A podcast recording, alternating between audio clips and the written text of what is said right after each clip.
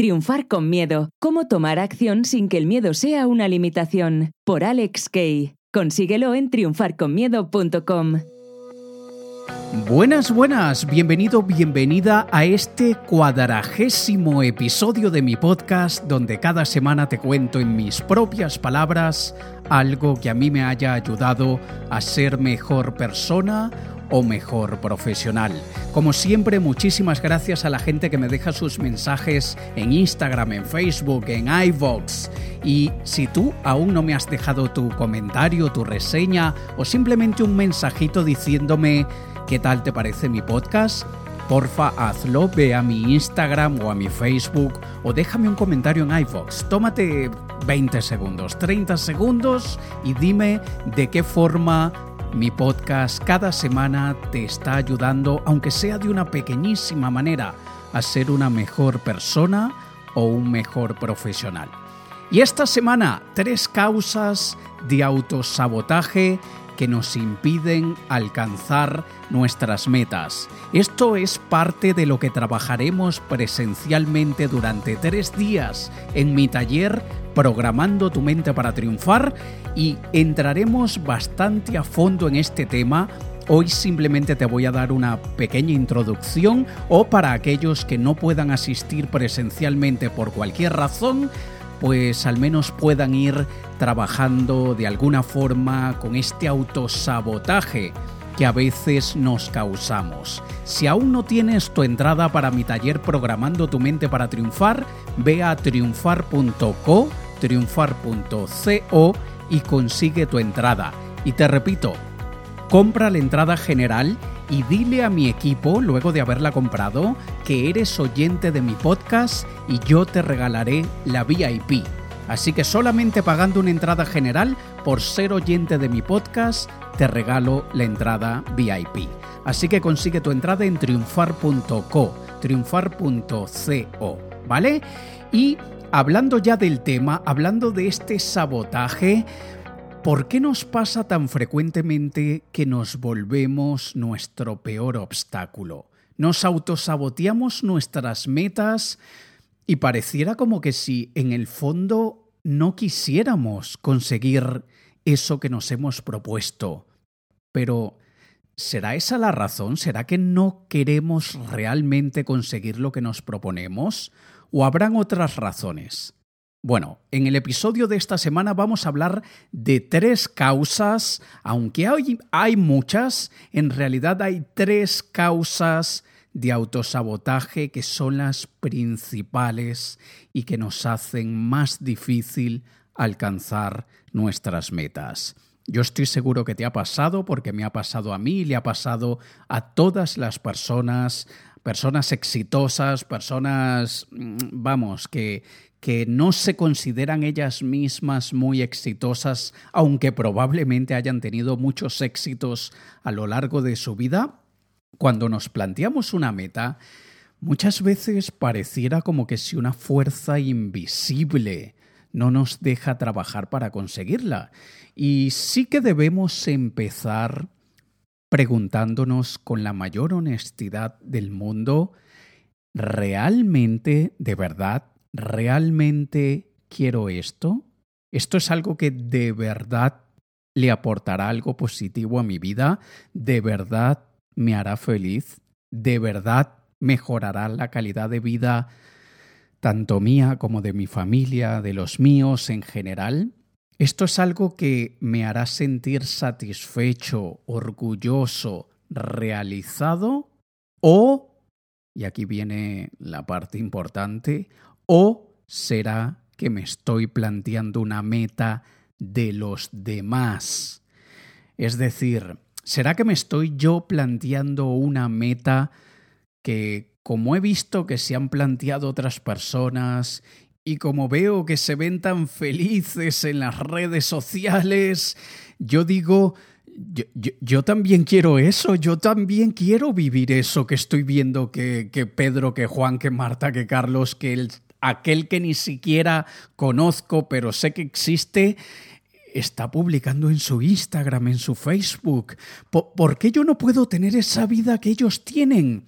Y a veces, en realidad, nos estamos planteando metas que ni siquiera queremos, pero porque vemos que otros han conseguido supuestamente ese premio, esa recompensa, esa vida ideal, y nosotros también la queremos.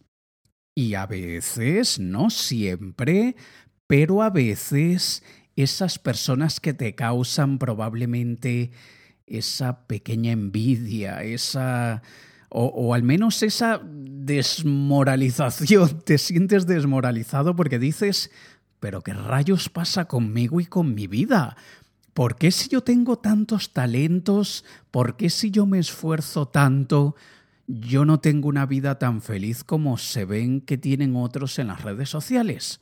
Y hay que empezar, y por eso he querido empezar por aquí, porque realmente es importante empezar preguntándonos con honestidad, ¿será que yo realmente quiero esa meta? ¿Me hará feliz?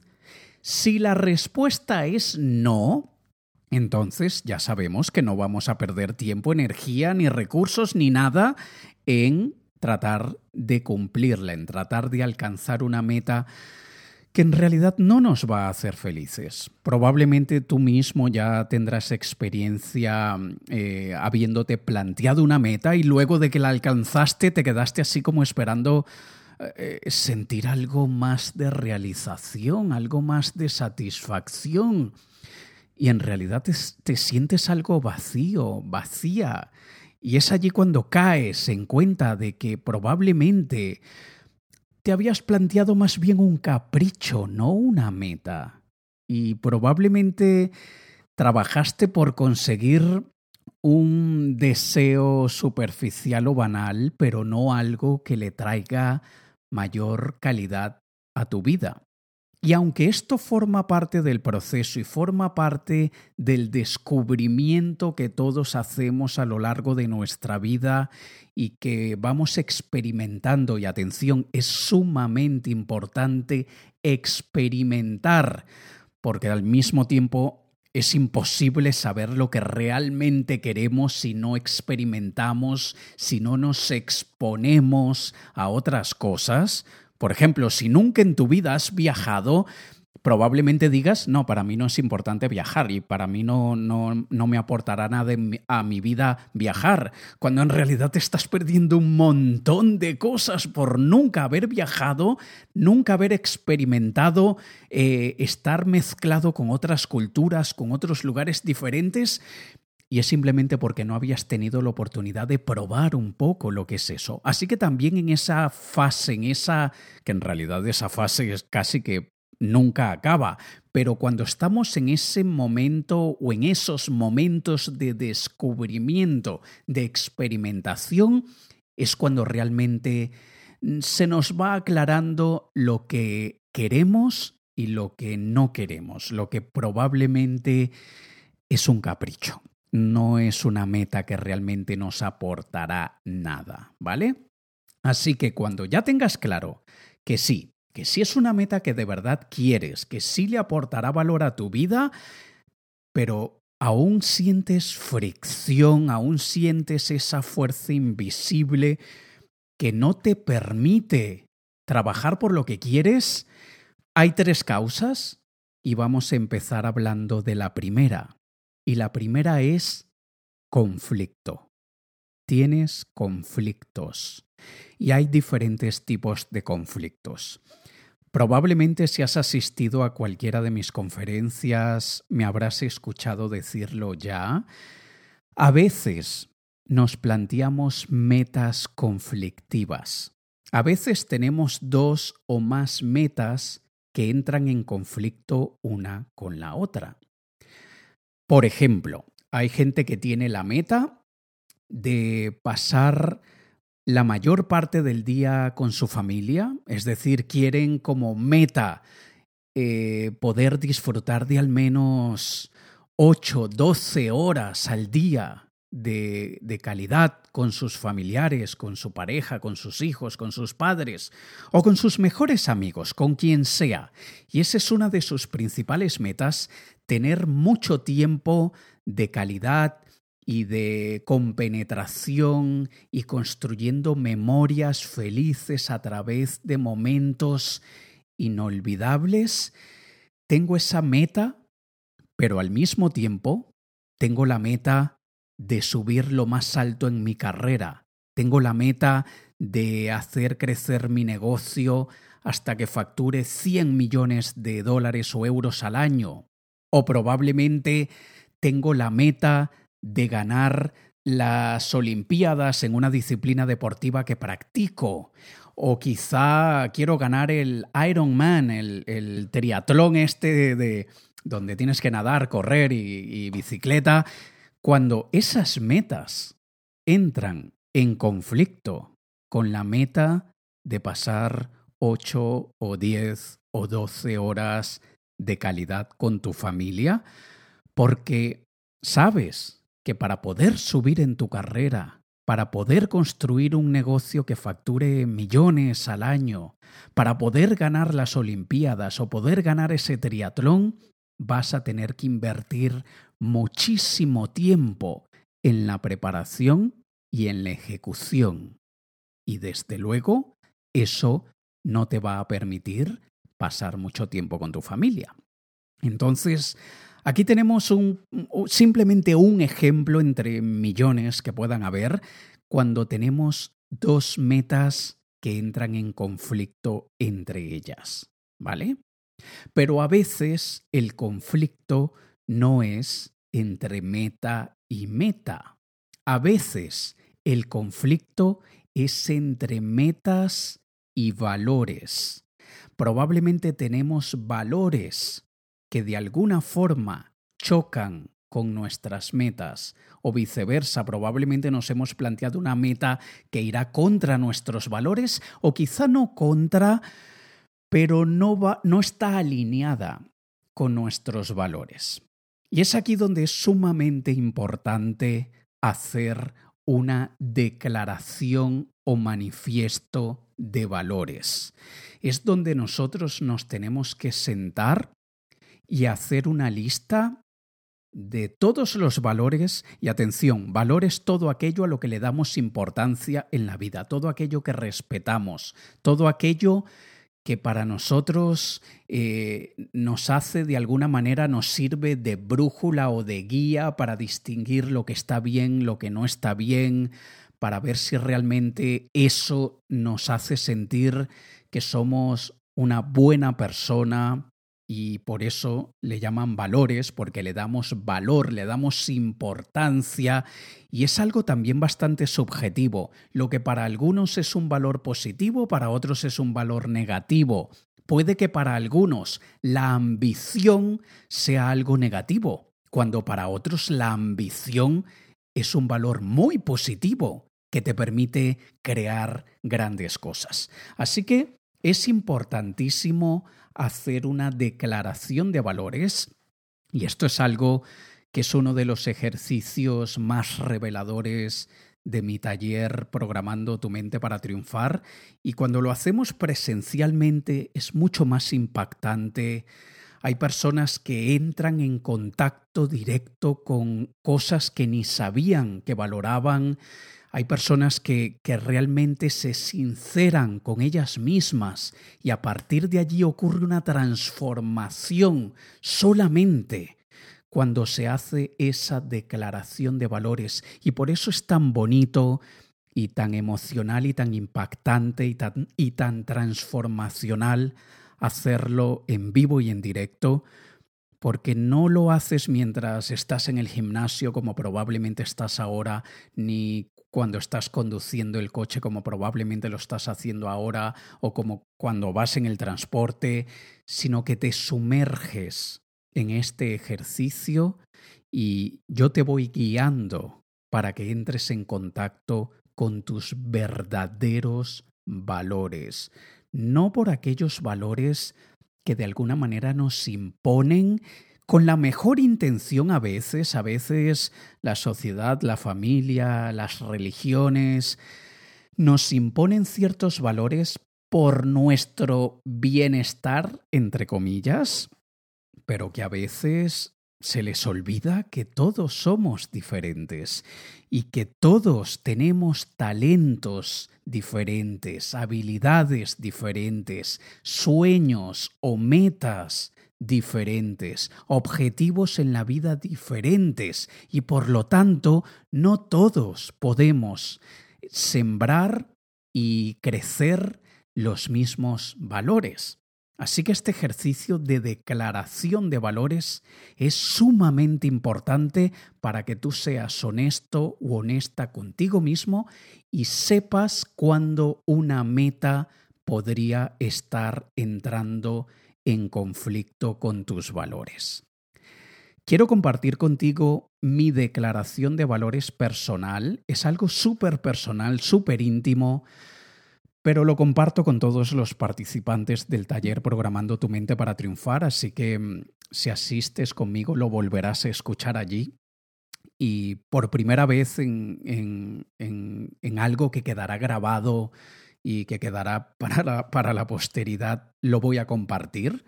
Y esto es algo que cuando yo lo hice me emocionó mucho y, y realmente me hizo sentir que, que es por esto, por lo que yo vivo, es esto lo que guía mi vida y es esto lo que realmente yo quiero siempre desarrollar y siempre quiero estar alineado con esta declaración de valores que es, digamos, una especie de manifiesto para yo saber si realmente mi vida está valiendo la pena y si yo realmente merezco servir y merezco vivir en favor y en pro del bienestar común, del bienestar personal, bienestar familiar y aportar mi granito de arena en este mundo.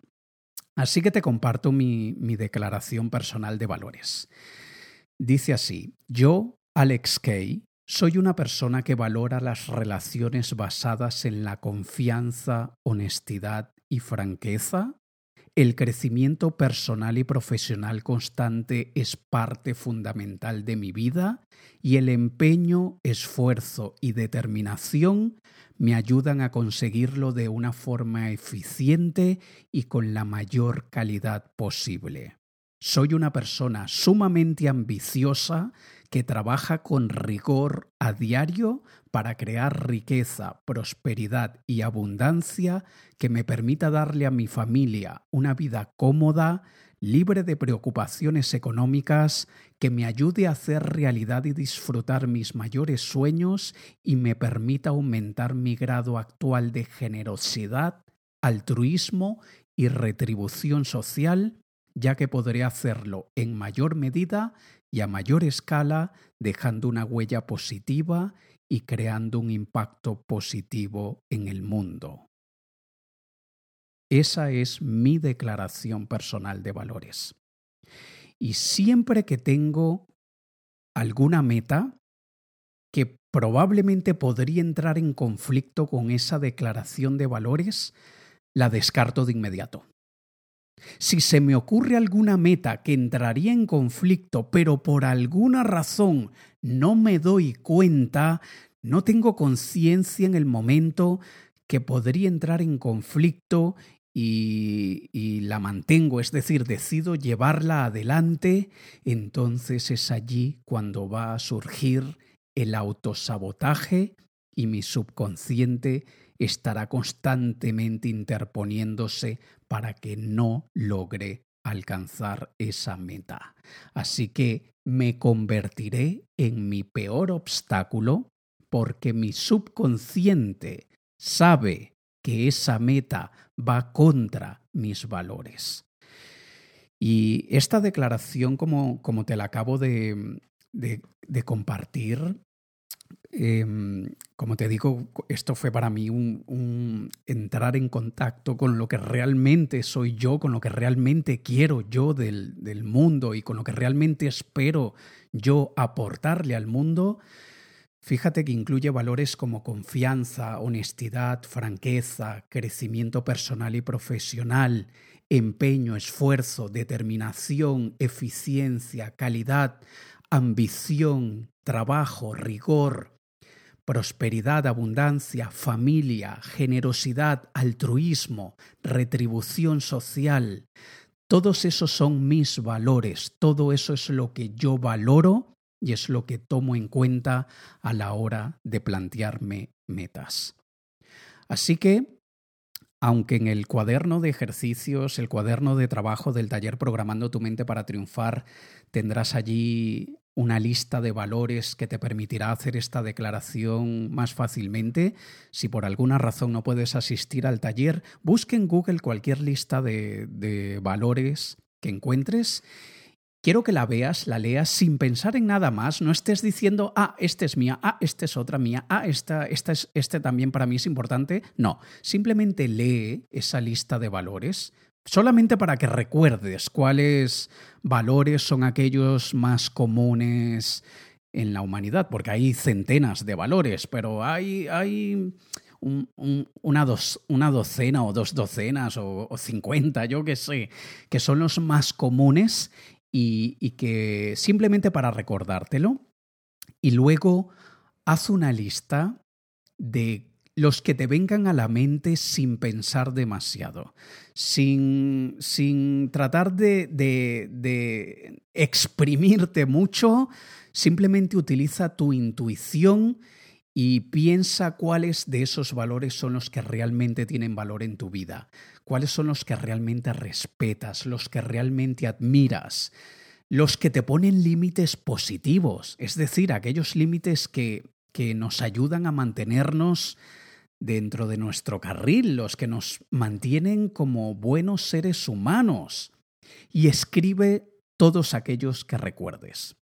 Luego, organízalos por orden. Es decir, de esa lista que hayas tenido, de probablemente te saldrán 10 o más, organízalos, dales prioridad. ¿Cuál sería el que ocupa el lugar número uno en tu vida, el número dos, el número tres, el número cuatro, tal, tal, tal?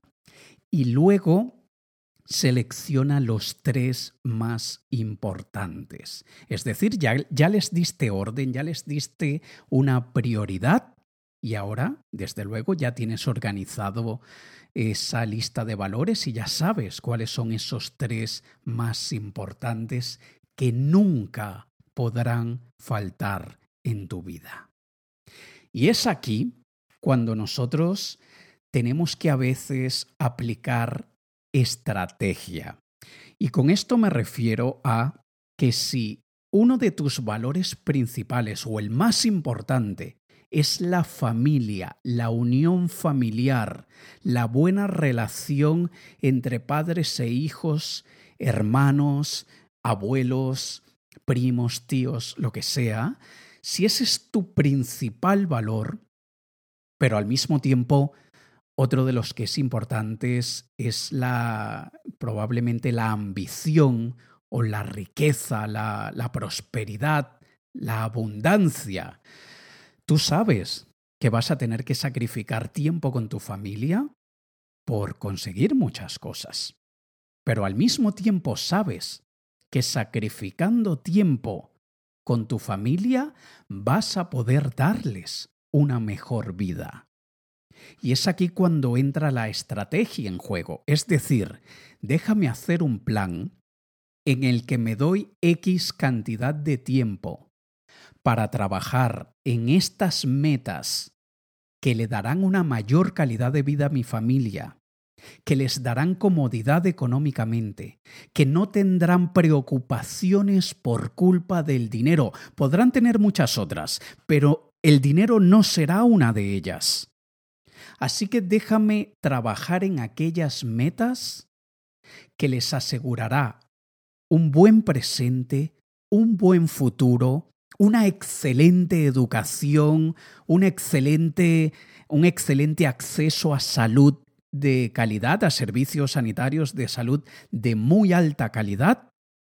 Así que déjame utilizar la estrategia para definir bien mi, mi, horario, mis días, mi calendario en el que pueda con rigor, con determinación, con ahínco, trabajar por esas metas que traerán prosperidad, abundancia, riqueza, por poner al máximo esa ambición que tengo para poder luego recibir la recompensa y compartir los beneficios con mi familia, con mis amigos y con la sociedad, entonces es allí cuando decidimos tomar una parte de nuestra vida en la que le damos mayor valor a uno de esos valores importantes para luego ir aportándole más a los otros valores.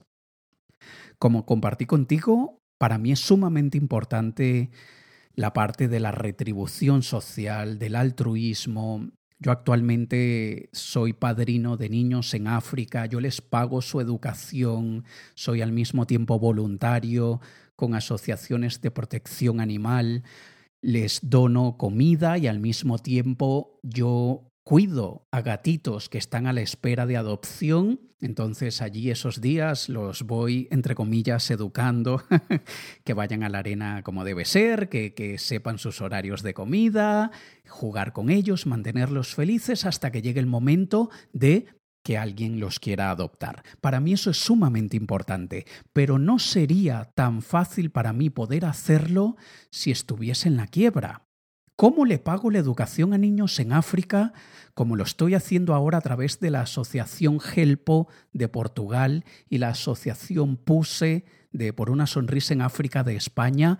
¿Cómo lo haría si no tengo el dinero para hacerlo?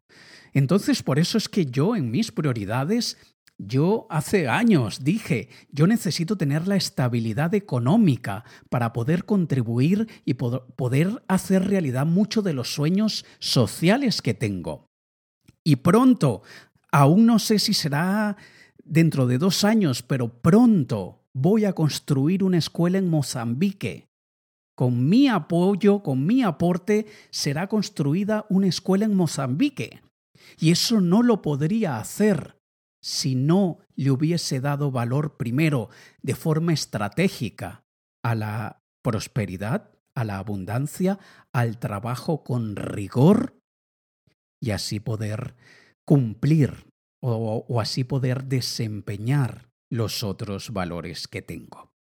Así que ten mucha atención si existe conflicto de valores, conflicto de metas haz tu declaración de valores y ve de qué manera tienes que estratégicamente organizar tus actividades para que puedas ir marcando, digamos, entre comillas, como completado lo que te permita satisfacer uno de esos valores y que luego ayude a que los otros valores sean cuidados y sean desde luego respetados y desempeñados de la mejor manera.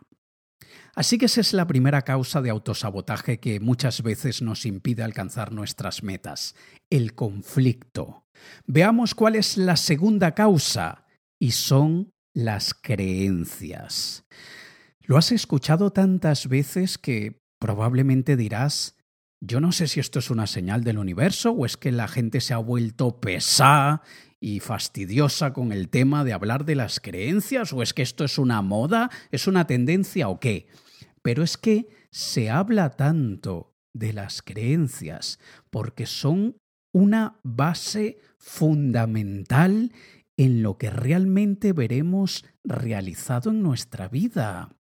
¿Por qué tanta gente habla de creencias? Porque son importantísimas. Por eso, y yo estoy seguro que probablemente tú mismo sabes que son importantes, pero no haces nada al respecto.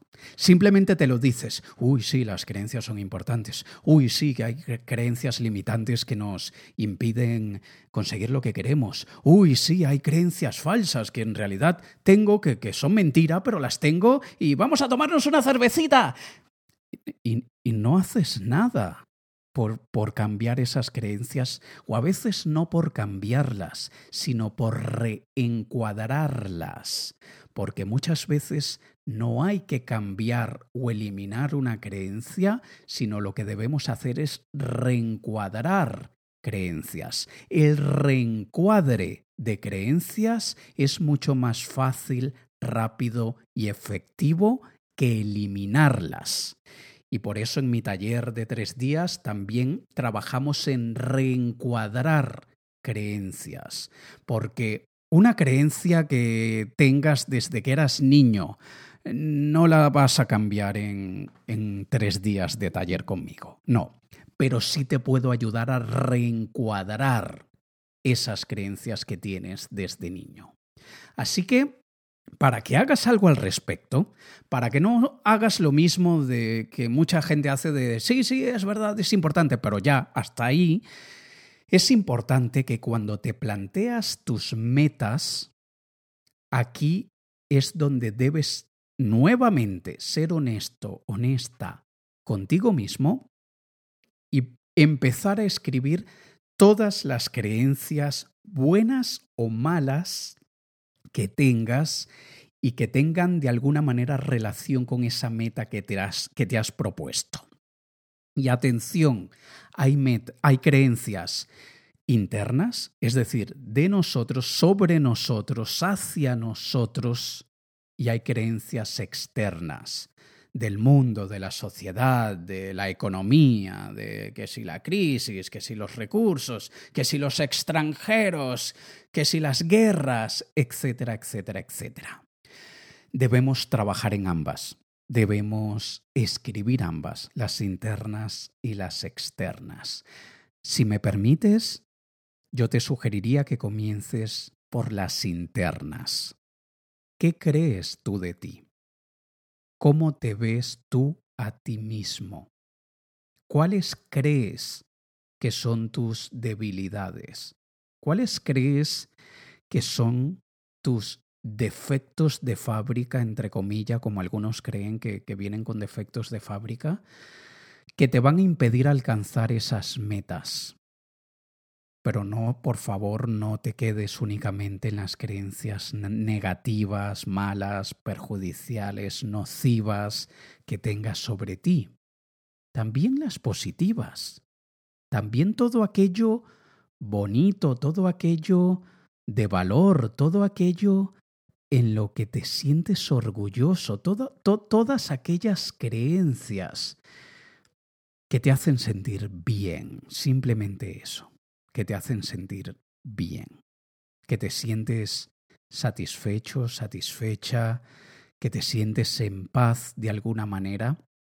Y hay algunas de ellas que por cualquier razón, y podría, podríamos pasar en esto horas hablando de este tema, pero por alguna razón, muchas veces la misma sociedad, la escuela, los gobiernos, las religiones, nos han inhibido esas creencias positivas que tenemos sobre nosotros mismos.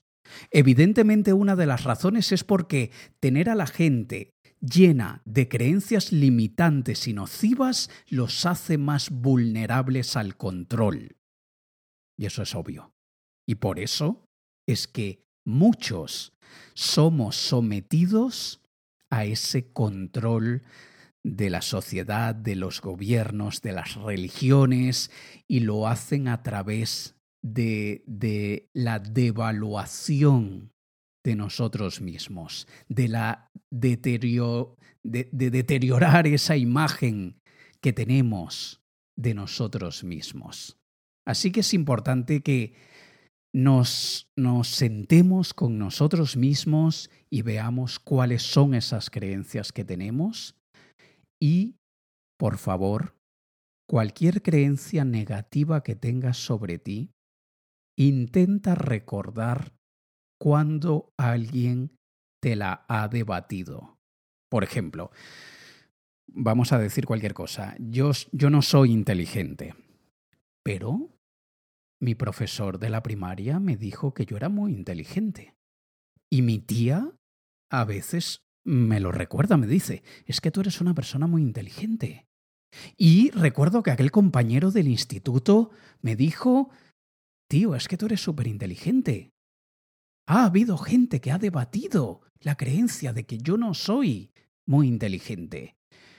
eso quiere decir que probablemente yo esté errado, porque hay gente que ha debatido esa creencia. Y es aquí donde entra otra creencia nociva. No te estás autoengañando. Si crees que otros creen algo distinto a lo que tú crees, entonces te estás autoengañando. Y es aquí donde debemos debatir esa otra creencia que está apoyando esa otra creencia nociva o negativa. Así que tienes que sentarte delante de ti mismo, mirarte a los ojos y poder de alguna manera reconciliarte con aquellas creencias que te mantienen atrás, que te mantienen limitado, que te mantienen parado. A veces simplemente tenemos que trabajar en esas limitaciones que sí, que sí podemos tener. Debemos ser humildes y tener plena conciencia de nuestras debilidades y limitaciones para, desde luego, poder trabajar en ellas y poder mejorarlas. Pero al mismo tiempo, tenemos que tener conciencia de cuáles limitaciones son autoimpuestas. ¿Vale? Así que también en el taller trabajamos sobre las creencias porque es súper importante que aprendas a reencuadrarlas por ti mismo, sin que nadie te lo imponga, sin que nadie te diga cómo debes hacer las cosas. No, tú solo, tú sola vas a llegar allí. Tú solo vas a llegar a ese reencuadre de creencias que no se volverá en un obstáculo para alcanzar tus metas. ¿Vale? Y la tercera causa de autosabotaje que nos impide alcanzar nuestras metas es, desde luego, el miedo. Tenemos miedo al fracaso. Tenemos miedo a las críticas. Tenemos miedo al éxito, a la responsabilidad asociada al éxito. Tenemos miedo de asumir nuevas tareas, nuevos roles, si todo sale bien. Porque muchas veces el temor no está en que algo salga mal, a veces está en el temor de que todo salga bien y lo que implica que eso salga bien. Y yo varias veces lo, lo, he sentido, he, he sentido ese miedo al éxito. Y me he dicho, es que si esto sale bien, me voy a, de alguna manera, me voy a esclavizar al éxito. ¿Por qué? Porque voy a ser, de alguna manera, víctima del éxito y esto me va a quitar más de mi tiempo libre, me va a obligar a hacer cosas que probablemente ahora mismo no me apetece hacer y quizá esto esté entrando en conflicto con otra de mis metas de ser un nómada libre, de poder trabajar donde quiero, cuando quiero, eh, crearme mi propio horario y eso podría entrar en conflicto con esa meta. Así que aquí estamos uniendo el miedo con el conflicto que son dos de las causas de autosabotaje. Y ni te cuento cuando se une el conflicto con las creencias y el miedo.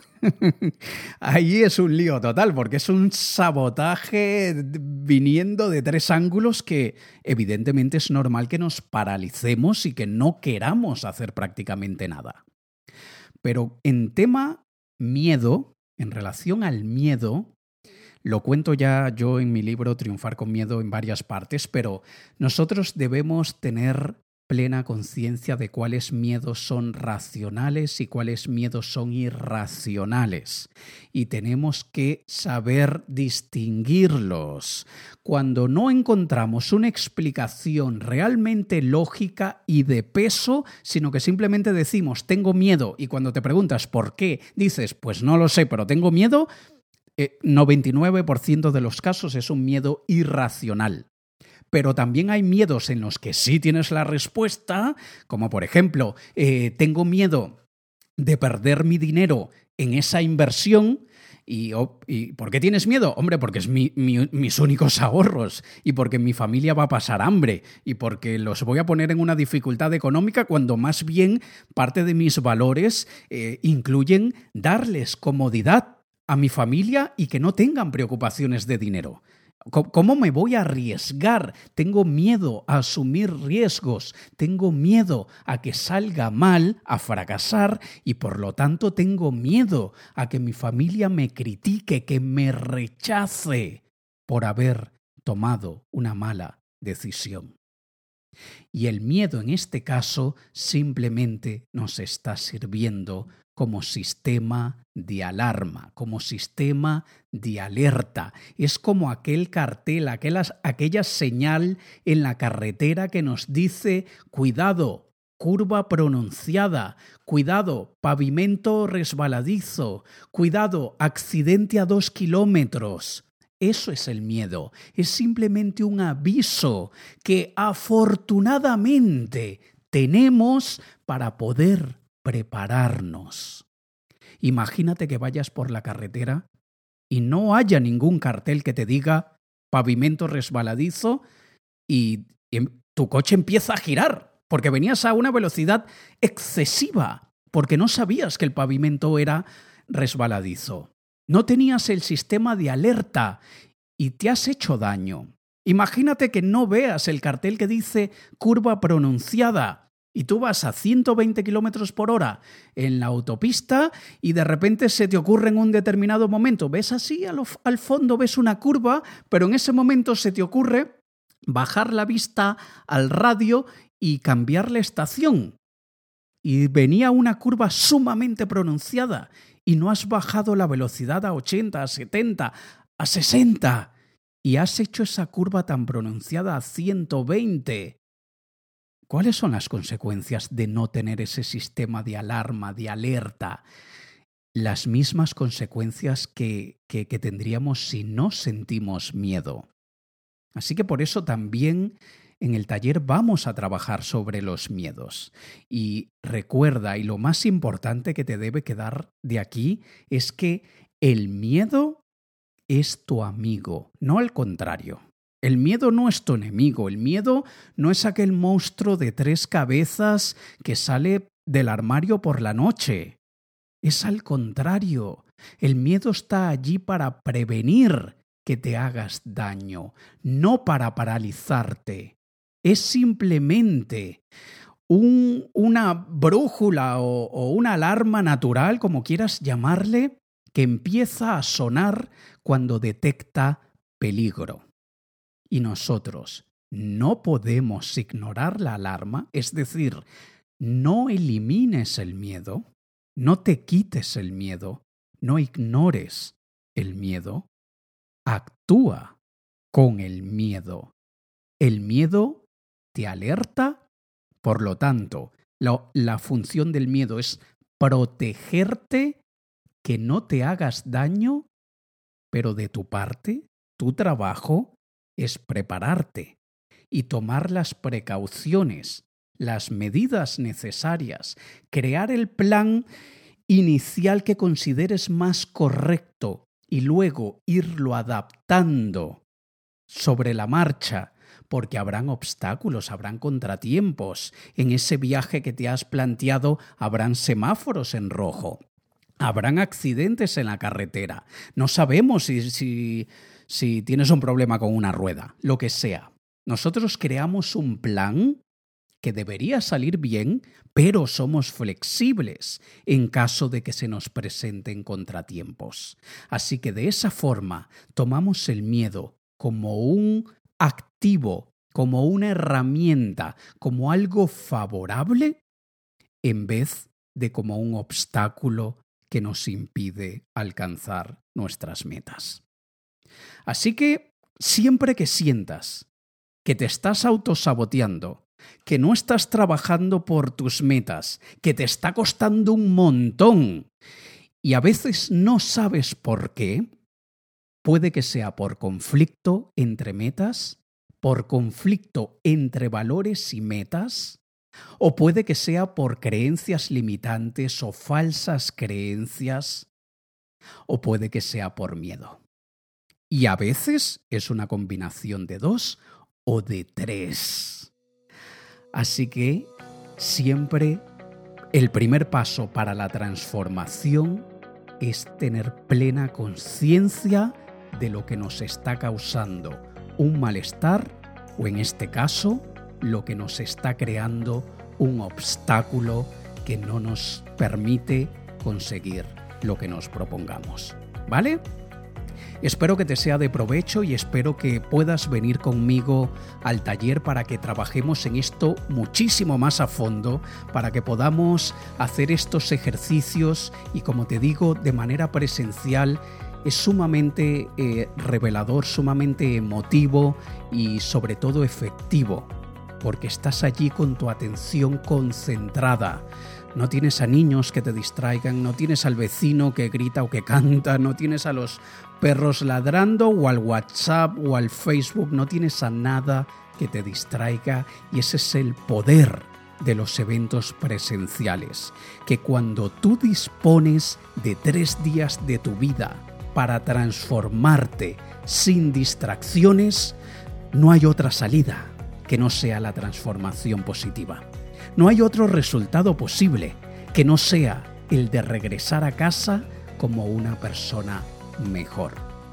Así que espero verte en el taller, ve a triunfar.co, triunfar.co, compra tu entrada general y luego escríbele a mi equipo y diles que eres oyente de mi podcast para luego yo darte la entrada VIP y recibas los beneficios que reciben los que normalmente compran esa entrada VIP, ¿vale? Ve a triunfar.co, triunfar.co y espero conocerte en persona, que nos hagamos una foto y espero que me permitas ayudarte a convertirte en una persona infalible para el éxito. Nos escuchamos la próxima semana en otro episodio de mi podcast. Te ha hablado Alex Kay. Un saludo.